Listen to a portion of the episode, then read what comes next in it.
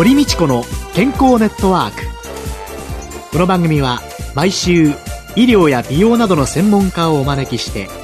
私たちの健康のために役に立つお話を伺う健康生活応援番組です。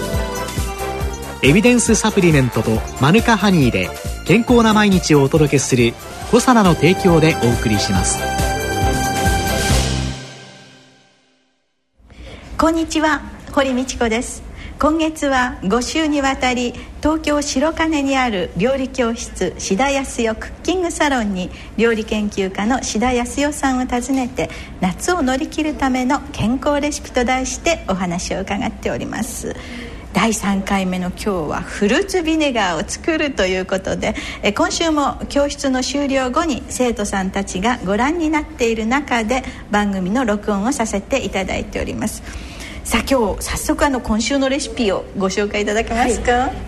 今日はフルーツビネガーをお家で作っていただこうっていうことなんですけれどもグレープフルーツ赤い方ですね。ルビーのグレープフルーツと、はい、そしてあとパイナップルのフルーツビネガーというのを作りました。パイナップルと赤いグレープフルーツですね。これはどのようにして？何でもいいんですけれども一応穀物酢を1穀物酢を1、はい、はい、でグラニュー糖が1グラニュー糖が1でそれと同じ重さのフルーツ。みんな1対1対1なんですね。はい、そね。そんなものを1対1対1で混ぜて、瓶に入れてこれはどうしておけばいいのこれはただこのまま5日ぐらい置いていただくと、はい、お酢ができますので、はい、お酢の中にこのフルーツの香りが。香りとか、はい、まあ、エキスとかが入ってくる、ね、ということなんでしょうか。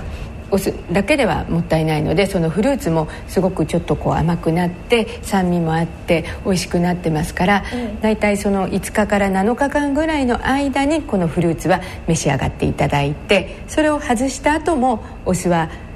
ずっと置いておけばどんどん熟成されて美味しくなりますのであじゃあ、えっと、フルーツはあの食べる食べないにかかわらず、まあ、5日から7日ぐらいしたら出しちゃった方がいいですか？そうですね。もうあとはなんかこうちょっと水分が出ていく一方なので、ええ、フルーツの味はもうこのお酢の中に5日ぐらいで入っちゃっていますからそれ以上は入れる必要はないです。なくて出すと。そしてその出したフルーツとそれからあ作っていただいたフルーツビネガーでこう、私の目の前に今ですね。これはであの牛乳と合わせましたので、ええ、ちょっとこうヨーグルトのような感じで固まってきてますので、ね、一緒にフルーツと一緒にこう混ぜて召し上がっていただいて朝なんかいいですよね。ちょっといただいてしまいます。もう本当に今月はなんて幸せな仕事でしょう私あしっかりお酢もきますね。そうですよね、うん。あ美味しいですね。でもこうやって考えるとこれあの牛乳ってカルシウムがとっても多くて、うん、それでお酢とカルシウムを一緒にするとものすごくカルシウムの吸収が良くなるので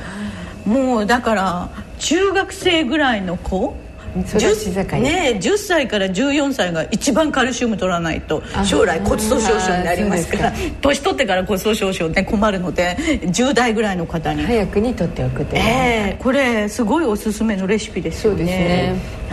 ヨーグルトみたいでね飲むヨーグルトみたいな感じで召し上がっていただけると。本当にそんな感じですね、はい、美味しいです。そして本当にフルーツの香りもいいし口の中にパッと広がって、うんいやいやいや本当に美味しいですよごめんなさい。ボキャブラリーが少ないので美味しいしか言えない私です。こちらは？えっと、その取り出したフルーツを、はい、カッテージチーズとかクリームチーズ、はい、と一緒にあのディップみたいにしてクラッカーの上に乗せています。あじゃあクラッカーの上にチーズとそして、えー、フルーツビネガーの時に入れた果物が乗っていると、はい、これもいただいてしまいます、はいうん。すごいさっぱりしてる。そうですか。うんチーズとよく合って、うんうん、ね、ちょっとしたお腹がちょっと空いた時にももちろんいいですけれども朝とかね爽やかな感じで。いや私はワインがあったら最高なんて考えてたんですけれども、ね、チーズですからね。ね美味しいですよね。まあ、生徒さんがご覧になってる前で一人パカパカと頂いておりますけれども。この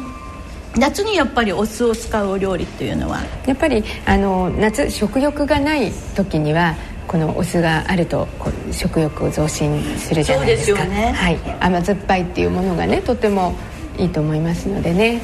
そうですよね。ちょっと食前にこれを召し上がって本当にスプーンにねあの牛乳のあれを少し食べてから食事をっていうのもいいかもしれませんよね。うん、帰ってきてね、はい、あれですよねこういうそのフルーツビネガーってご家庭でお料理なんかでよく使われるんですかね、最近はフルーツビネガーすごく注目されていて、ええ、お酢ってこうすごく酸っぱいじゃないですか、え、ですけれどもこういうちょっとまろやかなあのものがあるとすごく食べやすくお野菜もたくさん召し上がっていただけるしトマトとかそういうのにちょっとこうオリーブオイルとこのビネガーをかけて食べていただくとかちょっと工夫をしてね。そうか。オリーブオイルにちょっとこれを入れることによって香りも、そうですね。出てきますよね、はい、オリーブオイルと相性いいと思いますので。なんかあのお酢っていうと今いろんなところで売っている？フルーツビネガー売ってますよね。ついついそちらを安易に買おうかなって思ってしまうんですがこうやって作ると愛情もひときわ楽しみながら召し上がっていただけるし何といってもお安くできますよね。あそうですね、うんそうですね。お安いですよね。でこういうのに蜂蜜なんかを加えて飲むのはどうなんですか、ね、そうですね。蜂蜜もいいと思います。今日はお砂糖ですけれども、ええ、ちょっと少なめにお砂糖していただいて、はい、蜂蜜でちょっと香り付けというかまろやかさを出していただいて飲んでいただくのもいいと思いますよ。あの最初にあのこう漬け込むのをそのグラニュー糖ということで1対1って1っていうことで伺ったんですけど、ここ最初から蜂蜜にするとどうですかね？あ大丈夫だと思います。蜂蜜でもマヌカハニーなんかもいいかもしれませんよね。そうですね。あの体にいいと思いますのでねでこういうようなものっていうのをお料理教室では実際にこれを使ったいろいろなレシピなんかもまたご紹介されるんですか？そうですね。これからあの夏なので、えー、次回今月は違ったお料理ですけども来月8月ですので、えー、ちょっとこれを取り入れてみようかななんて思っております。またいろんな活用法というのものレパートリーがずっと広がっていくんでしょうかね、お酢っていうのはその肉体疲労時のね疲労回復なんかにもあのクエン酸サイクルの方に入ってい。いわけですしさまざまなあのミネラルの吸収も高めてくれますし最近ではね内臓脂肪を減らすとかね血圧への影響とかっていうようなことでお酢が非常にあの見直されてきておりますので、ね、ぜひ、うん、本当にお酢を料理で生かすってなると酢の物ぐらいしか浮かんでこないんですよね、でもこういうような形でいくとそうですね。あのいろんな広がっていくと思うんですけど、どんな活用他にアイデアを何かいただけたら。なんかこううんエビとかそういうものとアボカドなんかもすごく相性いいじゃないですか。そこにこういうちょっとオリーブオイルとこのビネガーをかけたりとか。ええ。アボカドにエビにああ全然頭の中にない組み合わせが できていく。の を伺うと。でも伺うと美味しそうですよね。ね。本当にね、うん、じゃあこの酢のお酢にフルーツの香り付け。そしてお酢そしてなおかつクエン酸。こういうようなものが夏を乗り切るレシピとしていいんでしょうね。はい今週は東京白金にある料理教室志田康代クッキングサロンに料理研究家の志田康代さんを訪ねて夏を乗り切るための健康レシピと題してお話を伺いました。来週もよろしくお願いします。よろしくお願いいたします。健康な毎日を送るために気をつけていることはありますか？自分の健康は自分で守る時代です。科学に裏付けされたサプリメント大自然の恵みマヌカハニーあなたの健康に貢献したいと願っています。私たちはコサナです。コサナワンポイント情報のコーナーです。今月は料理研究家志田康代さんのお料理教室志田康代クッキングサロンからお送りします。小佐野社長の鴨井和文さんです。よろしくお願いします。よろしくお願いします。えっと今日はなんかビネガーお酢の料理をたくさんお召し上がりになられてましたけれども血圧を下げるとかですねお酢のお話を先生も少しなさってらっしゃいましたけれどもお酢の効用っていうのをもう少し詳しくお話をしていただけるといいかなと思うんですが。お酢っていうのはいわゆる酢酸ですよね。それにクエン酸も含んでますしいろんなアミノ酸も入っていて本当実はかなりのサプリメントっていう捉え方をしてもいいんじゃないかなと思うように思いますね。でただあのお酢のサプリメントってって言った時にね実は酢の部分が飛んでしまってアミノ酸だけのものだとかねいろんなのがありますのでねおとりになる時にはあのお買いになる時には注意をしていただきたいなというふうに思いますけれどもこれらの酢の効用クエン酸の効用アミノ酸の効用っていういろんなものを見てまいりますとダイエット効果も当然出てくるでしょうし疲労回復っていうのもにもかなりいい影響を与えてくるだろうというふうに思うしそれからミネラルですね。なんて言ったってのカルシウムだとか吸収しにくいもの。そんなものを体の中に吸収しやすい、えーまあ、キレートっていう表現をしてるんですけど専門用語。そのキレートを作って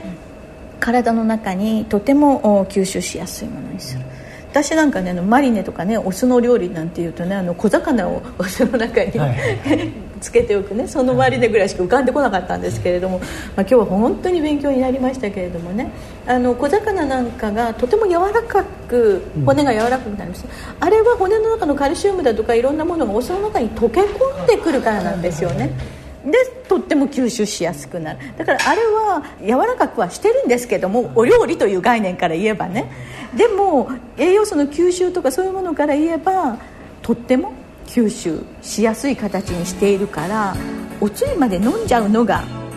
実はいいわけですね。大事な部分がたくさん溶け出しているということですね。そうなんです。そうすると今日みたいにあのそのものがドリンクにするとか料理で使い方ですると非常に効率がいいということになりますね。そうですよね。ですから漬け込むにもそのフルーツビネガーという形でそのオリーブオイルと一緒にいろんなものにかけたりとかっていうことになると酢のサプリメントを取らない時には今日はフルーツビネガーをこうやってお料理に入れたからこれである程度取れてるんじゃないっていうような形で食事とサプリをこう私は組み合わせながら毎日いろんな形で取れたらいいねそうですね。サプリメントはやっぱり足りない時の補助食品ですので、はい、必要な時に使っていただくのがいいかなというふうに私も思っております、はい。小佐ワンポイント情報お話は小佐社長の鴨井和文さんでした。来週も料理研究家志田康代さんのお料理教室志田康代クッキングサロンからお送りします